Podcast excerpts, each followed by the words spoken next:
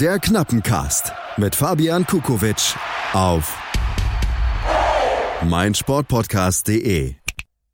Glück auf und herzlich willkommen zur neuen Episode vom Knappencast. Mein Name ist Fabian Kukowitsch und ich freue mich wie immer, dass ihr wieder eingeschaltet habt hier auf meinsportpodcast.de. Ich melde mich zurück nach kurzer Krankheitspause.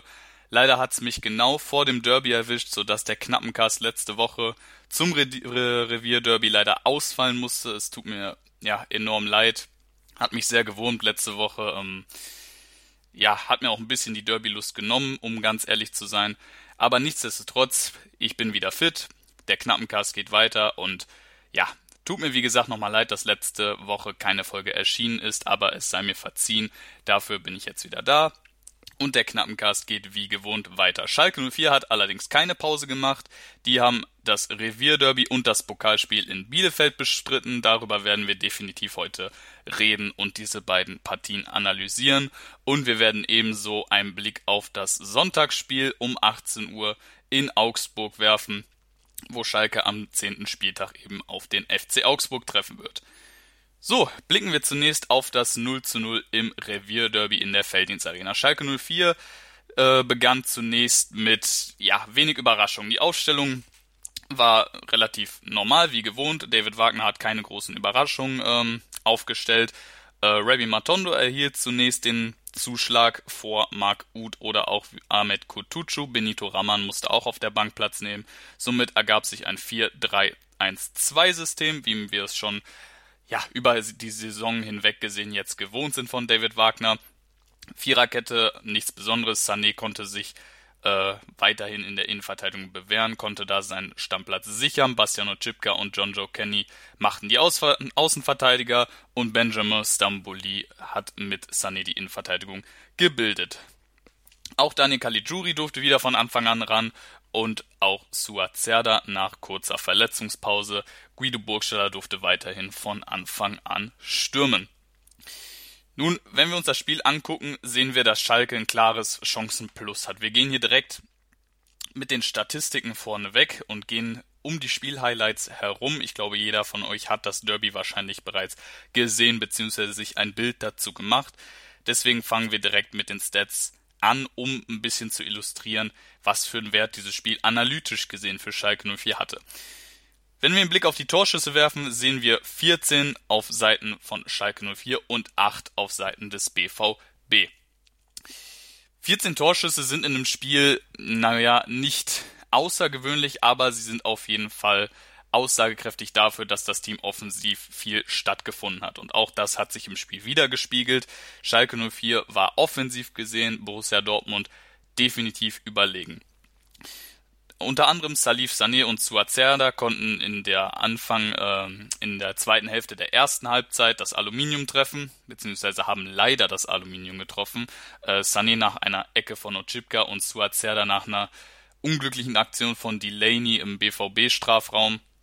Aber wie gesagt, Sunny an die Latte und Suazerda an den Innenpfosten. Rabbi Matondo ist äh, kurz vor der Halbzeit allein vorm Tor gescheitert. Ein Kopfball von Guido Burgstaller wurde in der 47. Minute auf der Linie geklärt. Also Schalke hatte genügend auch Großchancen, ähm, sich da auf jeden Fall einen Zwei-Tore-Vorsprung zu erarbeiten, äh, wenn sie sich ihn nicht sogar hätten erarbeiten müssen. Der BVB auf der anderen Seite war wirklich, ja, meiner Meinung nach erschreckend schwach offensiv. Ähm, der einzige, der da wirklich äh, ab und zu mal eine Gefahr ausgelöst hat vor dem Schalker Strafraum, war Jaden Sancho durch eine Einzelaktion.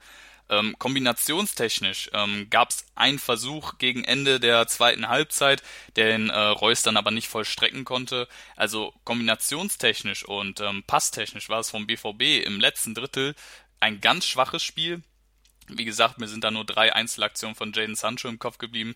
Das hat Schalke 04 deutlich besser gestaltet und konnte dadurch auch einen deutlich attraktiveren und schnelleren Fußball präsentieren. Man konnte sich nur leider eben nicht belohnen. Man kann auch darüber diskutieren, ob da nicht ein bisschen Pech dabei ist, eben durch die Aluminientreffer oder auch, dass ein Kopfball auf der Linie geklärt ist. Aber allein Ravi Matondo hätte zumindest einen seiner, ich glaube, drei Großchancen waren es sogar, einen dieser drei Chancen hätte er verwandeln müssen. Aber auch da, ähm, Ray Matondo ist 19 Jahre alt, Ähm, David Wagner hat das schon äh, ganz richtig auf der Pressekonferenz analysiert.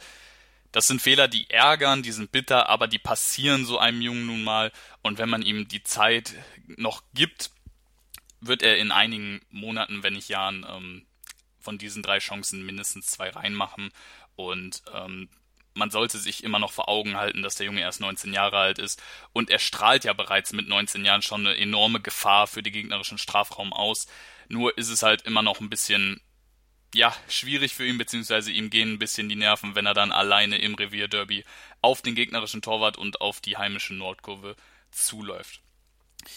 Äh, wir bleiben bei den Stats und zwar bei den Fehlpässen. Ähm, auch da zeigt sich äh, ein bisschen, wie sich das Spiel gestaltet hat. Und zwar hat Schalke 04 87 Fehlpässe und der BVB ganze 102 über 100 Fehlpässe in einem Spiel sind schon bezeichnend, gerade in einem Revierderby ähm, und für Borussia Dortmund absolut untypisch. Also das ist eine Statistik, die ist wirklich, ja, wirklich, wirklich sträubend. Ähm, da kann man jetzt drüber diskutieren, war der BVB besonders schwach in dem Spiel oder Schalke 04 besonders stark? Ich persönlich glaube, dass es eine Mischung aus beidem ist. Ähm, wenn wir uns ein paar Spiele angucken, äh, gerade Oma Mascarell, den kann man ja inzwischen fast schon in jedem Spiel hervorheben, Mascarell hat im Mittelfeld so viele Bälle abgefangen, äh, gefühlt die Hälfte aller Dortmunder Fehlpässe.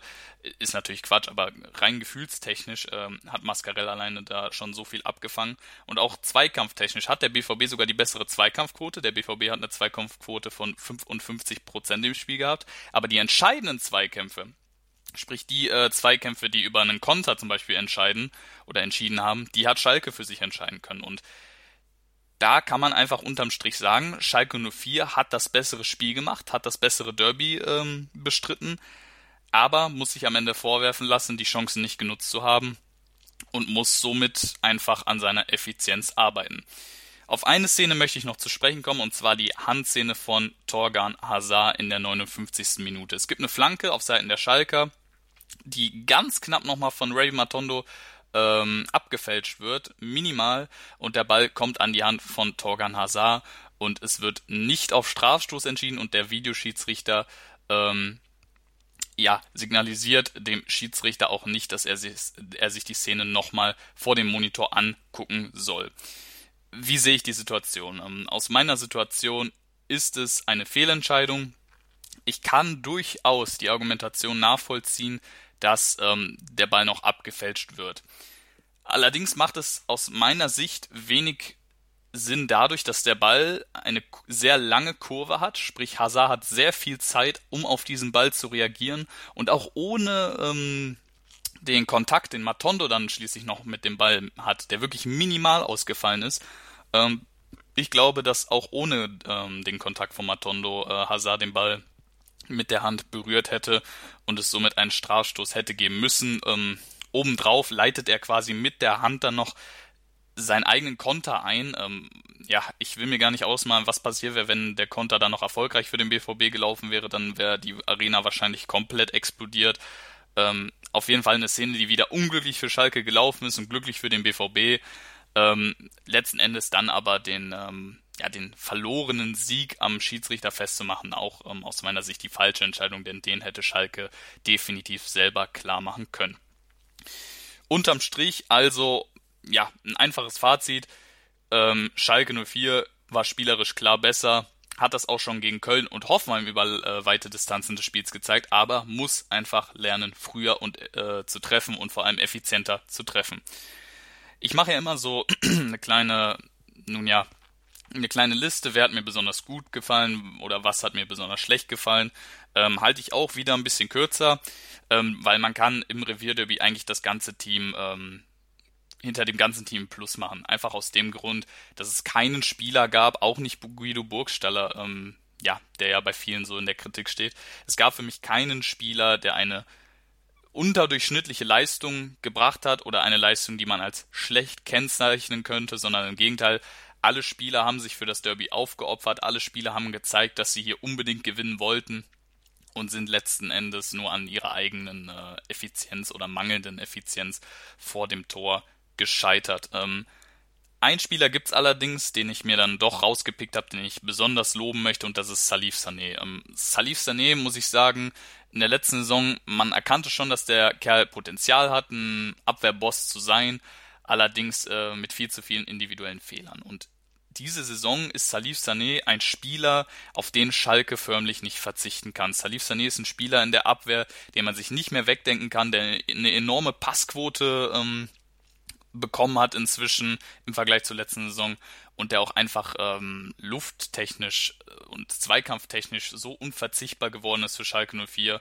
und genau diese Qualitäten hat er gegen Dortmund exzellent unter Beweis gestellt, ähm, hat ja auch fast getroffen, an die Latte geköpft nach einer Ecke. Ähm, Hammerspiel von Salif Sané und ähm, der wird so schnell aus der Verteidigung nicht verschwinden. Minuspunkt dürfte allen klar sein, ähm, die Effektivität. Also Schalke 04 vor allem die Stürmer von Schalke 04 müssen kaltschnäuziger vor dem Tor werden. Ähm, Sage ich auch nicht zum ersten Mal, weiß auch jeder von euch, von den Zuhörern. Deswegen brauche ich das hier nicht weiter ausführen. Ähm, es dient lediglich der Statistik halber, dass ich hier das fairerweise nochmal aufzähle, weil es einfach zu diesem Spiel auch dazugehört. Also, drei Punkte, die wir aus diesem Spiel nehmen können. Erster Punkt hat tatsächlich gar nicht so viel mit Schalke zu tun. Der BVB ist erschreckend schwach aufgetreten. Ähm, woran das liegt, weiß ich nicht. Das ist schließlich ein Schalke-Podcast und kein BVB-Podcast. Allerdings ähm, ist es auch aus Schalker Sicht ein bisschen erschreckend gewesen, einfach aus dem Grund, dass man den BVB nicht so kennt ähm, und auch unter Favre sonst ähm, nicht so kennt. Wird interessant zu sein, wie sich das Ganze entwickelt, aber das Ganze darf man eben auch ähm, bei der Bewertung nicht zu kurz kommen lassen, denn ähm, es war eine gute Schalker Leistung, aber eben auch eine schwache Dortmunder Leistung. Weiterhin müssen die Stürmer treffsicherer werden, ähm, erklärt sich ebenso von selbst. Sonst war es für 70 Minuten ein sehr, sehr starkes Spiel, aber auch hier ähm, im Vergleich zum Köln-Spiel und zum Hoffenheim-Spiel ab der 70., 75. Minute ist so ein bisschen der Tank leer bei den Jungs von David Wagner und Schalke 04 fährt ein bisschen zurück und das wird oft zu Gefahr gegen Ende des Spiels. Kommen wir auch gleich ähm, bezüglich des 2 zu 3 in Bielefeld nochmal drauf zu sprechen. Denn das ist unser nächstes Thema. Wir gehen in eine kurze Pause rein und hören uns gleich wieder. Glück auf. Hey, Malte Asmus von meinsportpodcast.de hier. Ab März geht's weiter mit unseren 100 Fußballlegenden. Staffel 4 bereits. Freut euch auf Zlatan Ibrahimovic, Michel Platini, Cesar Luis Minotti, Paolo Maldini, um nur mal vier zu nennen. Und bis wir mit der vierten Staffel kommen, hört doch einfach noch mal rein in die bisherigen drei Staffeln. Ronaldinho, Sepp Meyer, Gary Lineker, Lothar Matthäus und viele weitere warten da auf euch. 100 Fußballlegenden. Jetzt überall, wo es Podcasts gibt. Die komplette Welt des Sports. Wann und wo du willst.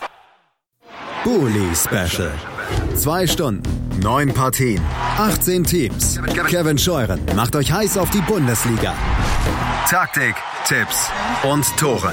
Das Duell der Experten im Bully Special. Die Vorschau auf den Spieltag auf meinsportpodcast.de. Glück auf und willkommen zurück beim Knappencast. Mein Name ist Fabian Kukovic und ich freue mich, dass ihr wieder eingeschaltet habt hier auf meinsportpodcast.de. So, nachdem wir das Derby besprochen haben, beziehungsweise das torlose Remis, beschäftigen wir uns nun mit dem 3 zu 2 Sieg des S04 in Bielefeld im Pokal. Der S04 steht im Pokal Achtelfinale und musste wirklich drum zittern in den letzten Minuten, aber wir fangen wie immer von ganz vorne an. Schalke begann mit ein paar personell bedingten Änderungen, die Moment, jetzt habe ich es falsch gesagt. Der S04 begann mit ein paar Änderungen, die zum einen personell bedingt waren, zum anderen der Rotation bedingt waren. Alex Nübel stand im Tor, die Viererkette äh, bildeten Bastian Otschipka, Salif Sané, Ozan Kabak als Ersatz für den verletzten Benjamin Stambouli und John Joe Kenny. Stambouli hat sich ja im Derby verletzt, fällt nun bis Ende des Jahres einschließlich aus. Bitterer Ausfall allerdings ähm, auf einer Position, äh, wo sich Schalke eine Verletzung ganz makaber gesagt erlauben kann, einfach weil man mit Kabak und Nastasic da zwei Top-Männer auf der Bank hat und äh, Osan Kabak, auf den kommen wir gleich auch nochmal zu sprechen. Mittelfeld bildeten Mascarell, McKenny und Schöpf. Äh, McKenny und Schöpf somit im Vergleich zum Derby für Caligiuri und Suat Serda in die Startelf gerückt. Amina Ried wieder auf der 10 und Guido Burgstaller bekam tatsächlich für das erste Mal in dieser Saison bis, äh, bislang eine Pause. Äh, für Burgstaller und Matondo durften Benito Raman und Marc Uth in den Doppelsturm. Also ein paar Änderungen waren schon zu sehen. Ähm, wie die sich gemacht haben, da kommen wir gleich auch nochmal drauf zu sprechen. Ich würde es eigentlich genau ähm, wie bei der Derby-Nachbesprechung machen. Wir werfen einen Blick auf die Stats, auf die Statistiken und äh, bringen die in den Kontext, um das Spiel nochmal zu illustrieren. Wenn wir auf die Torschüsse blicken, dann haben wir bei Schalke 18 und bei der DSC Arminia Bielefeld 16 Torschüsse. Das sind eine ganze Menge für ein Spiel und sollten eigentlich für einen offenen Schlagabtausch stehen. Aber wenn wir uns das Spiel ansehen, sehen wir eigentlich nicht genau das Gegenteil, aber ähm, auf jeden Fall für 60, 70 Minuten genau das Gegenteil. Denn Schalke 04 hat in der ersten Hälfte und ähm, für den ersten Teil der zweiten Hälfte richtig Gas vor dem Bielefelder Tor gemacht. Es äh, ging direkt los mit einem Pfostenschuss von Amina Ried. Ähm, Alessandro Schöpf konnte ein Traumdistanztor erzielen in der 16, äh, 16. Minute. Benito Raman schnürt dann innerhalb von sieben Minuten äh, einen Doppelpack äh, zweimal ähm, nach einer Vorlage von Marc Uth. Äh, derjenige Uth hat auch noch äh, eine riesen Großchance ähm, nach dem Tor von Schöpf. Also Schalke 04 geht mit 3 zu 0 in die Halbzeit, obwohl man mit ein bisschen Glück sogar mit 4, wenn nicht 5-0 in die Halbzeit gehen kann. Also ein Klassenunterschied, der seinesgleichen sucht ähm, in der ersten Hälfte.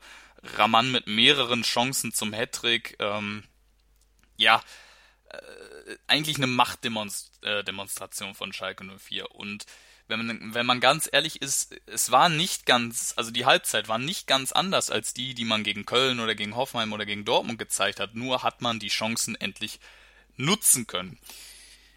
Warum hat Arminia Bielefeld nun 16 Torschüsse? Nun, ähm, tatsächlich konnte man in den letzten Minuten, in den letzten 20 Minuten des Spiels nochmal richtig aufdrehen, auch dadurch bedingt, dass äh, bei Schalke langsam der Tank leer war ähm, so konnte Vogelsammer zunächst in der 55. Minute nochmal äh, ein Ausrufezeichen setzen, wo Salif Sané allerdings auf der Linie klärte. Fabian Klos traf dann zum 1 zu 3 in der 72. Minute, nachdem dann kurz darauf Suku auf 2 zu 3 erhöhen konnte in der 77. Minute und dann ging die Post richtig ab im Schalker Strafraum.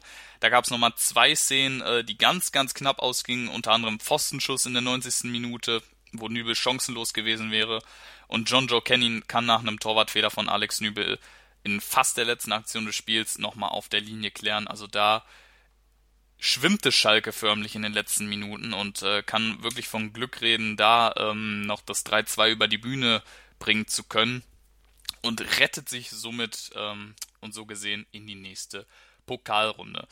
Äh, wir werfen noch einen kurzen Blick auf den Ballbesitz. Da steht 65% für den S04 im Vergleich zu den 35% von Arminia Bielefeld. Äh, ein Wert, der nicht überrascht, der erwartbar war.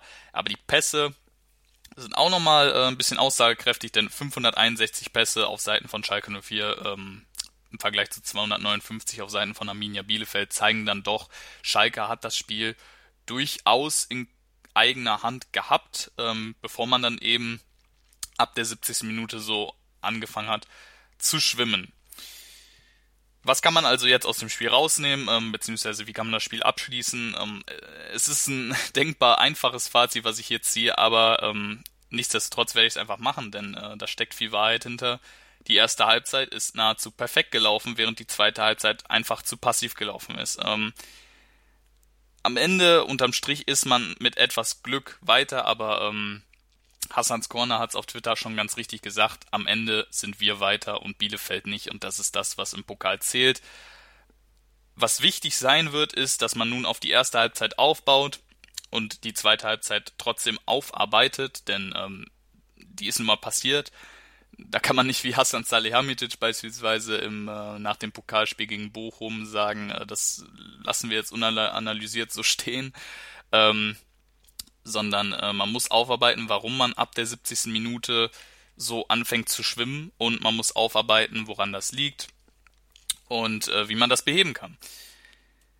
Wie immer packe ich mir wieder ähm, ein paar Spieler raus, die mir besonders gut gefallen haben. Sind tatsächlich ähm, dieses Mal vier Einzelspieler geworden, weil ähm, ich einfach äh, bei denen es finde, dass man die besonders einzeln hervorhebt. Ähm, Oma Mascarell, den brauche ich nicht mehr hervorheben, einfach weil er jedes Spiel eine Top-Leistung zeigt und ähm, inzwischen kein besonderer Pick mehr ist sozusagen.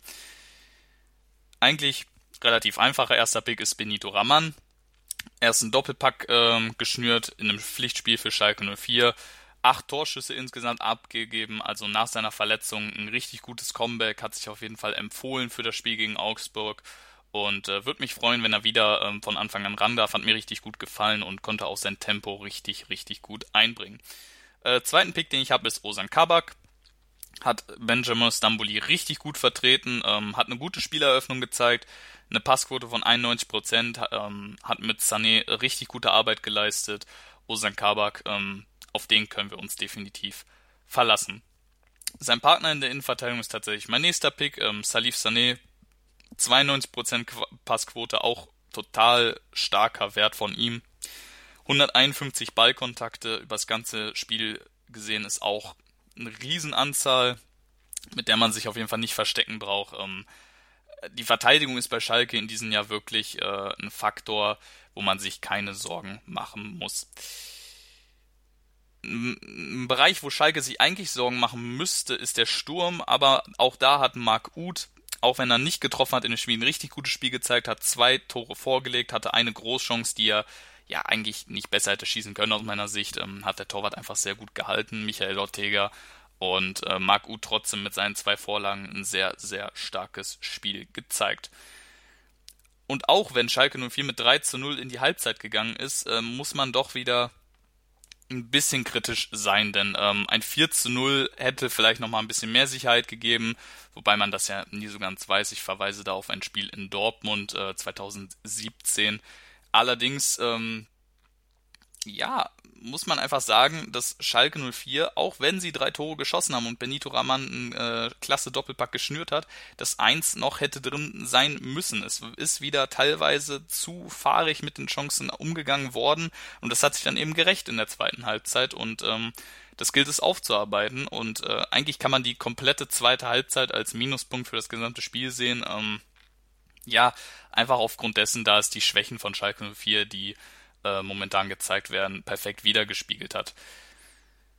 So, was machen wir nun mit diesem Pokalspiel? Ähm, ich habe es bereits gesagt, man sollte auf die erste Halbzeit aufbauen und die zweite Halbzeit aufarbeiten. Ähm, aber ein Punkt, der mir ganz, ganz wichtig ist, den zu betonen, ist, dass wir trotz dieser ja, zittrigen 20 Minuten am Ende zufrieden sein sollten als Fans. Zufrieden sein heißt nicht, das Ganze kritisch zu begutachten und vielleicht auch kritisch zu sehen, sondern zufrieden sein heißt, zufrieden zu sein, dass Schalke 04 wieder gewonnen hat, es geschafft hat, eine Führung über die Zeit zu bringen, dass Schalke 04 wieder Stürmer hatte, die getroffen haben in Form von Benito Raman. Ähm, das sind Spiele, die brauchst du als Mannschaft und die werden der Mannschaft Selbstvertrauen geben. Wichtiges Selbstvertrauen, um in den kommenden Spielen gut performen zu können. So viel zum 3 zu 2 Sieg der Schalker in Bielefeld. Wir gehen in die nächste und letzte kurze Pause, bevor wir dann auf das Spiel auswärts in Augsburg am Sonntag zu sprechen kommen. Wir sehen uns gleich. Starting Grid, der Podcast rund um den teuersten Sport der Welt mit Interviews. They have everything on paper required to win the World Championship. Und Analysen. Taktik und Ferrari klappt nicht immer gut. Vor und nach jedem Grand Prix. Starting Grid die Formel 1 Show mit Kevin Scheuren und Ole Waschkau in Zusammenarbeit mit motorsporttotal.com und Formel1.de. Keep racing auf meinsportpodcast.de. Glück auf und willkommen zurück beim Knappencast. Mein Name ist Fabian Kukowitsch und ich freue mich, dass ihr wieder eingeschaltet habt hier auf meinsportpodcast.de. Es geht weiter, wir gehen in die finale Runde der heutigen Folge und wir blicken voraus auf das Auswärtsspiel am Sonntag um 18 Uhr in Augsburg. Schalke 04 trifft auf den FC Augsburg. Der FC Augsburg hat sich in Wolfsburg beweisen müssen, zuletzt am neunten Spieltag, konnte da ein 0 zu 0 über die 90 Minuten bringen und einen Punkt aus der Autostadt mitnehmen. Ähm, normalerweise mache ich es ja immer so, dass ich das Spiel der Gegner auch nochmal ein bisschen analysiere und im Detail betrachte. Das fällt allerdings heute ein bisschen flach. Der Grund dafür ist eigentlich relativ einfach. Ähm, das 0 zu 0 in Wolfsburg ist für mich ein sehr inhaltsloses Spiel gewesen. Einfach aus dem Grund, ähm, Wolfsburg war die spielbestimmende Mannschaft und Augsburg hat es geschafft, äh, das Remis über die Zeit zu bringen. Vielmehr, so blöd das jetzt klingt und es ist fußballanalytisch auch äh, falsch, was ich sage, aber ähm, viel ließ sich aus diesem Spiel für mich nicht lesen und ähm, Augsburg für mich auch im Moment eine Mannschaft, äh, die man sehr schwer einschätzen kann. Deswegen fokussiere ich mich lieber auf Schalke 04, habe auch das Spiel der Augsburger zugegebenermaßen nicht ganz sehen können, sondern nur die Highlights. Ähm, aus dem Grund beschäftigen wir uns beziehungsweise werfen wir den Fokus auf Schalke und gehen quasi einen Schritt weiter und blicken bereits auf die möglichen Änderungen, ähm, die Schalke im Vergleich zum Derby-Spiel und eventuell auch zum ähm, Pokalspiel vornehmen kann. Ähm, ich habe es ja manchmal so, dass ich bei den äh, Veränderungen ein Fragezeichen dahinter setze. Ähm, so ist das auch bei der ersten möglichen Änderung und zwar, dass Raman und Ud wieder von Beginn an ran dürfen. Ähm, schätze ich als sehr, sehr unwahrscheinlich ein. Ähm, ich ich halte es für sehr wahrscheinlich, dass Guido Burgstaller wieder von Anfang an ran darf. Allerdings äh, würde ich zumindestens Benito Raman sehr gerne wieder von Anfang an sehen, auch wenn Reddy Matondo ähm, gegen Dortmund einen ähnlich guten Job gemacht hat. Ähm, aber Raman hat für mich einfach noch eine größere Kaltschnäuzigkeit vor dem Tor. Die hat er jetzt gegen Bielefeld nochmal unter Beweis gestellt. Die zwei Tore tun ihm enorm gut und ich glaube, ähm, es ist sehr förderlich für Raman und auch für Schalke, beziehungsweise den Sturm von Schalke, wenn Raman von Anfang an wieder ran darf. Aber auch Marc Uth hat durchaus seine äh, Argumente gesammelt mit den zwei Vorlagen, die er geliefert hat. Also auf jeden Fall zwei Personalien, die man in Betracht ziehen könnte für das Auswärtsspiel in Augsburg. Dann kommen wir zum Mittelfeld. Ähm, da ist Oma Maskel absolut unbestritten und Suazerda eigentlich für mich auch klar gesetzt. Allerdings Daniel Caligiuri sehe ich nicht als gesetzt. Und da kommen wir jetzt ähm, ja, zu einer kritischen Personalie und zwar entweder Alessandro Schöpf oder Weston McKenney, beide könnten diese Position ausfüllen. Ähm, ich würde mich persönlich eher für McKenney entscheiden, einfach da er für mich ein bisschen mehr Dynamik reinbringt, aber auch Alessandro Schöpf kann das super spielen und hat auch gegen ähm, Bielefeld ein super Spiel gemacht, was ihm eigentlich ähm, ja, ein paar Argumente gebracht haben sollte in der Frage um einen Mittelfeldplatz.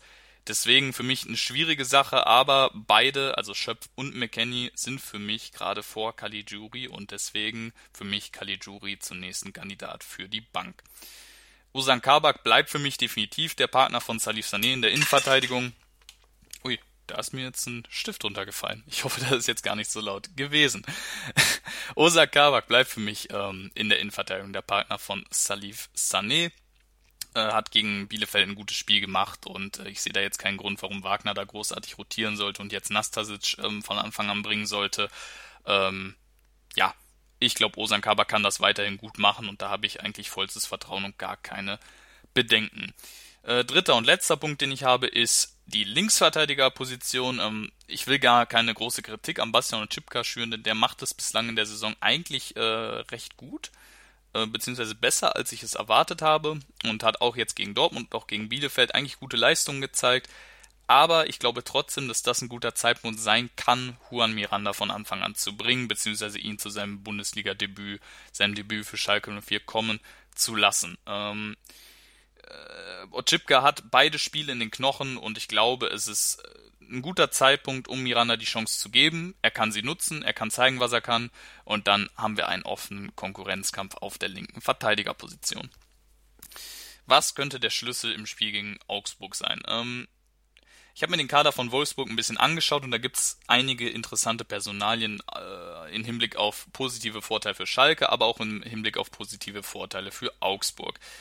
Der Rechtsverteidiger von äh, dem FC Augsburg heißt Stefan Lichtsteiner. Ähm, das ist für mich eine Personalie, die definitiv angegriffen werden muss aus Schalker Sicht. Stefan Lichtsteiner ist ein sehr erfahrener Spieler, aber eben auch ein sehr langsamer Spieler. Und gerade gegen den BVB hat man gesehen in Form von Mats Hummels, wenn das Stellungsspiel da nicht sitzt, dann wird es richtig schwer, einen Spieler wie Matondo oder auch einen Raman zu verteidigen. Und gerade auch äh, aufgrund dieser Personalie Stefan Lichtsteiner ist für mich ein Einsatz von Matondo oder Raman unersetzbar und muss eigentlich geschehen. Ähm, da kann Schalke mit Tempo richtig viel rausholen auf der Seite. Auf der anderen Seite hat äh, Augsburg aber richtig schnelle Umschaltspieler in Form von Marco Richter, Sergio Cordova oder auch Vargas. Das sind alles Spieler, die sind jung, dynamisch, schnell und vor allem gefährlich im Umschaltspiel. Da muss Schalke im Mittelfeld enorm aufpassen und die Umschaltmomente sofort ausmerzen, ähm, weil das sind Spieler, die können wehtun und richtig tiefe Nadelstiche setzen. Auf der anderen Seite hat Augsburg im Sturm zwei Spieler in Form von Florian Niederlechner und Alfred Finn Bogerson, die zumindest für mich und für den Großteil der Liga ähm, als kaltschnäuzig bekannt sind. Ähm, Niederlechner und Finn Bogerson sind beide Stürmer, die gerne treffen, ähm, Chancen gerne nutzen, ihre wenigen Chancen nutzen. Ähm, auch das ist der Grund, warum man die schon etwas länger in der Bundesliga kennt. Und auf die muss man aufpassen, weil das sind Stürmer, ähm, die fackeln nicht lange. Also, der Schlüssel im Gesamten ist für mich eigentlich relativ simpel. Wenn man das Tempo, was man in den letzten Spielen gezeigt hat, in Form von Raman und Kutucu aufhalten kann, kann das ein Schlüssel sein, den FCA zu schlagen, gerade auf der rechten äh, Verteidigerseite, also auf der linken Seite im Schalker Spiel. Ähm, das können beide Spieler, sprich Matondo und auch Raman, ausüben in der Sturmspitze.